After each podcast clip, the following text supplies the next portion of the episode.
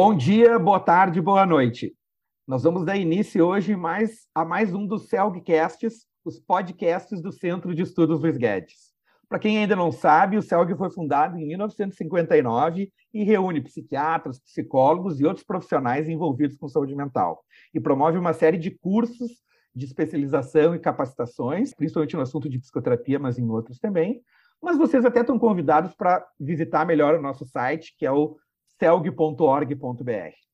E o CELG promove jornadas científicas que são bastante tradicionais. A primeira foi em 1960, e a cada dois anos ocorre uma. E a gente está fazendo hoje essa entrevista que faz parte da série Vamos à Jornada do CELG 2022, que vai acontecer agora, em agosto, de 4 a 6 de agosto, na cidade de Gramado, no Hotel Serrano, um evento presencial. A temática do geral da nossa jornada é sobre resiliência, encontros e desencontros. Um tema essencial em épocas de pandemia, pós-pandemia e transpandemia ainda. E o assunto de hoje vai, faz parte de uma das conferências do evento, promovendo e reforçando a resiliência através de técnicas da terapia dos esquemas, num horário nobre que vai acontecer na sexta-feira da jornada, entre 9 e 10 da manhã, uma hora de conferência.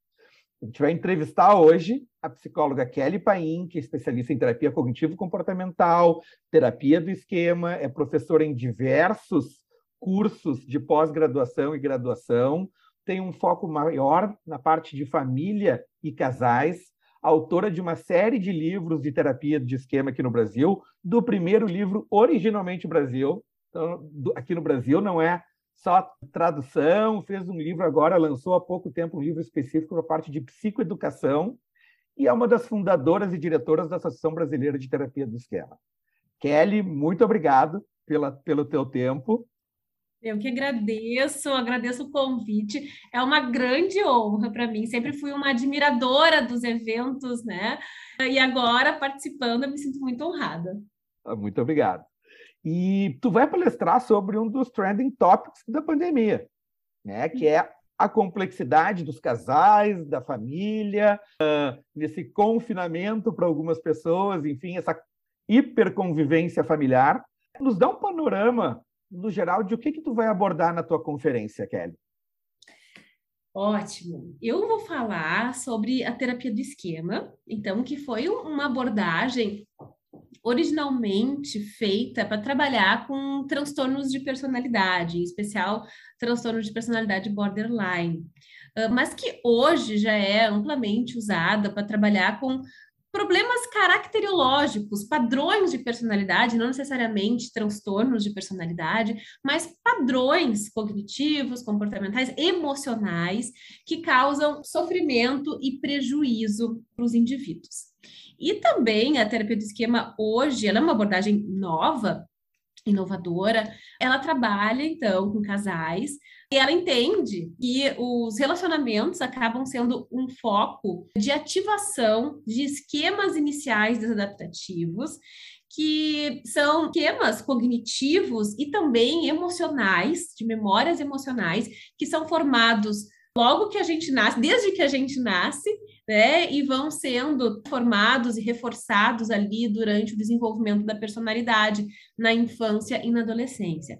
Então, a gente trabalha com padrões muito profundos, um conjunto de crenças, regras e memórias emocionais. A gente trabalha, inclusive, com esquemas que são formados antes do córtex estar desenvolvido. Então, a gente trabalha com memórias emocionais, com sensações. São aquelas sensações que muitas vezes os pacientes acabam não tendo cognições para nomear. E a gente entende que os relacionamentos acabam sendo gatilhos para ativações de sensações temáticas, como, por exemplo, abandono, privação emocional, defectividade, que é aquela sensação de que tem algo errado comigo, que eu não sou digno de ser amado, e outros 18 esquemas aí que o Jeffrey Young pontuou como esquemas iniciais desadaptativos. O Jeffrey Young foi a pessoa que desenvolveu, que, que, que inventou a, a, terapia do esquema, é isso? Isso, isso. O Jeffrey Young é o pai da terapia do esquema, né? É uma abordagem relativamente nova ali, né? Nos anos 90, e que ainda está aí, né? Em grande ascensão, né? É uma abordagem onde o Jeffrey Young ainda uh, trabalha na abordagem e outros uhum. teóricos agora importantes vêm ainda trabalhando e, e trazendo a terapia para outras demandas também. Então, ah, então a é gente tem, tem, tem, tem, tem, o pai, tem o tio, tem o primo da terapia de esquema, tem, tem mais gente na família também. Madrinha, tá madrinha. Boa. Vai ter o, o, o, filho do segundo marido. Perfeito. E, e, nos explica um pouco a associação do, da, do teu, da tua temática com a temática do nosso congresso. O congresso é resiliência, encontros e desencontros, e até assim a tua temática é uma das que tem resiliência no título, uhum. mas um, como é que essa parte de resiliência específica uhum. para fortalecer via terapia de esquemas? Perfeito. É... Uh, a terapia do esquema, ela vai entender esses padrões, assim, de personalidade, como os esquemas, as estratégias de enfrentamento, são os padrões de personalidade. Mas, na prática, dentro do modelo, o modelo foi desenvolvido e no avanço da terapia se tem o trabalho com os modos esquemáticos, ou seja, a gente não, a gente tem nossos padrões de personalidade, mas nós não estamos com todos os esquemas ativados e as estratégias de enfrentamento ativadas o tempo todo. Então, nós temos modos, diferentes modos esquemáticos, modos operantes. Então, na terapia do esquema, a gente entende que existem alguns modos desadaptativos, são os modos onde eu vou ter, por exemplo, uma sensação criança, que vão ser aquela, aqueles esquemas mais primários, que eu vou me sentir como aquela minha dor mais profunda, aquelas feridas emocionais mais profundas da infância. Vou ter modos defensivos, que são modos de enfrentamento desadaptativos, que vão muitas vezes simplesmente me aliviar a dor da, da, da, da criança, mas não vão ser assertivos, não vão ser saudáveis, vão ser mais de sobrevivência e muitas vezes é o que a gente usa durante a vida para sobreviver. E nós vamos ter modos saudáveis. E um dos modos saudáveis mais importantes, assim, é o adulto saudável, o modo adulto saudável, que é um modo uh, que todos os pacientes têm, uns mais desenvolvidos, outros menos desenvolvidos. E aí é um grande foco da terapia do esquema, é fortalecer o modo adulto saudável, que é um modo que consegue ter uma autoconsciência das suas uh, sensações, das suas emoções, dos seus esquemas ativados, das suas necessidades emocionais. É um, é um, um ponto assim crucial dentro da terapia do esquema, que são as necessidades emocionais não atendidas ao longo do desenvolvimento. Então, é um, é um lado que precisa ter essa consciência, necessidades emocionais, e o modo uh, que consegue ser assertivo dentro da busca dessas necessidades emocionais. Então, esse é um modo em que a gente trabalha né, dentro da terapia para que os pacientes identifiquem e desenvolvam, aperfeiçoem esses modos. Muitas vezes o terapeuta vai ser o modelo do adulto saudável no primeiro momento, mas a gente tem né, um foco de, de, de, ajudar com que o paciente consiga ser este adulto saudável, ativar esse modo adulto saudável para conseguir gerenciar as diferentes partes dele, os diferentes modos. Então, esse é um ponto importante que a gente entende como a parte resiliente do paciente. Ah. Tá, entendi. Gerar autonomia, capacidade de resolução de situações, Isso. automonitoramento, enfim. E, o, e, e, nos fala assim algumas, a gente ter uma ideia, enfim, porque a gente está fazendo um spoiler da conferência dela, que vai durar uma hora no nosso, na nossa jornada. Falando bastante de algumas estratégias ou técnicas que tu acha importante que são, tem como tu nos explicar nesse nosso momento aqui agora, Kelly? Claro, claro. A terapia do esquema, um dos diferenciais da abordagem são as técnicas vivenciais, as técnicas emocionais, que são técnicas de a gente ajuda o paciente, né, a voltar em algumas experiências do passado, para que lá no passado haja um desfecho diferente. Muitas vezes, na, na maioria das vezes, o terapeuta ele entra nas cenas junto com o paciente e ele reproduz, tem atitudes saudáveis e assertivas na ajuda para que aquela situação tenha um desfecho diferente e ele tenha as necessidades infantis, emocionais, infantis atendidas. Então, no primeiro momento, o terapeuta ele é um modelo de adulto saudável. Ele é um modelo que vai ajudar o paciente a entender as suas necessidades emocionais, que vai voltar lá em algumas cenas também e ser um modelo de reparentalização que a gente chama é é o grande objetivo da terapia de esquema é a reparentalização, né? Oferecer aquela necessidade uh, emocional não atendida naquela experiência do, do paciente.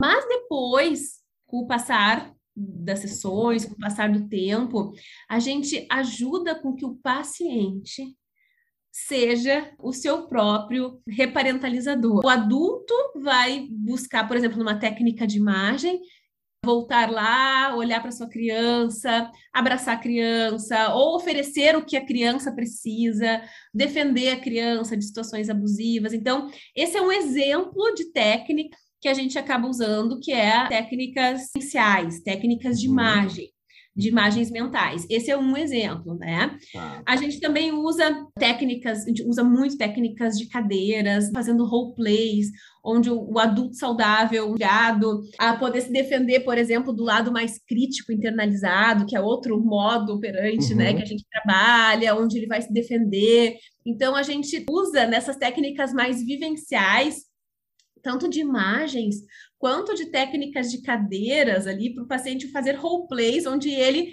vai desenvolver habilidades para poder tanto se conectar com as suas necessidades emocionais e oferecer para si mesmo essas necessidades emocionais, pensar em estratégias mais assertivas também, ter as, uh, estratégias mais assertivas de busca dessas necessidades.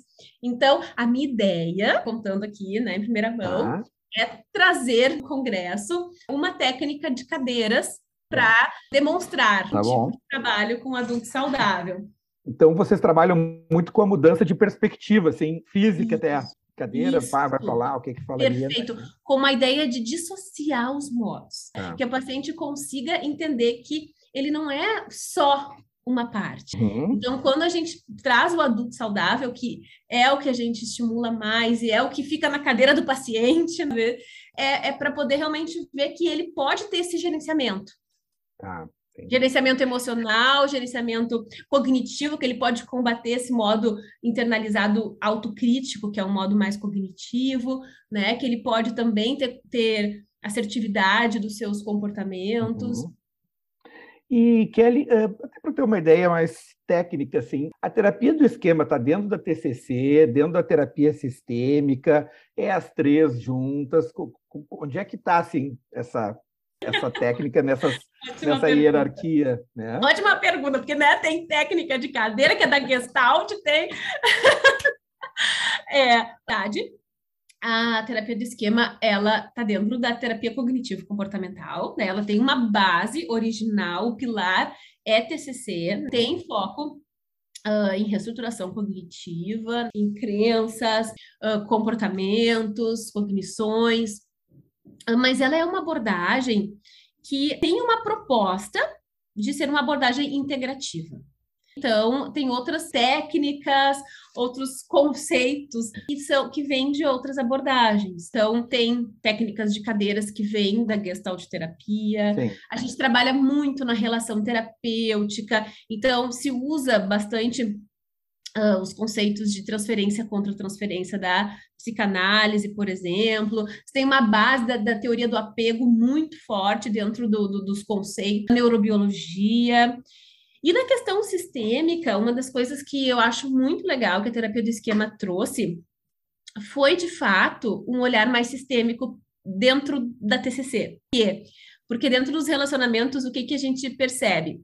Que os modos de enfrentamento, como as estratégias de enfrentamento que eu uso para lidar com os meus esquemas, vai ativar no outro, hum, falando de relacionamentos, uhum. os esquemas do outro. E o outro vai também se defender com estratégias de enfrentamento que vão ativar os meus esquemas também. Então, você Sim. tem um ciclo de, de modos esquemáticos ali que vai na direção da manutenção esquemática e da não obtenção das necessidades emocionais. Então, a, a terapia de esquema também nos traz um pouco mais esse olhar mais sistêmico quando fala de ciclos né, esquemáticos. Ah. E, o, e assim, até por, por curiosidade, assim, o, o que que tu sugere normalmente que a pessoa faça uma especialização em TCC e depois faça em terapia de esquema ou pode ir direto para terapia de esquema?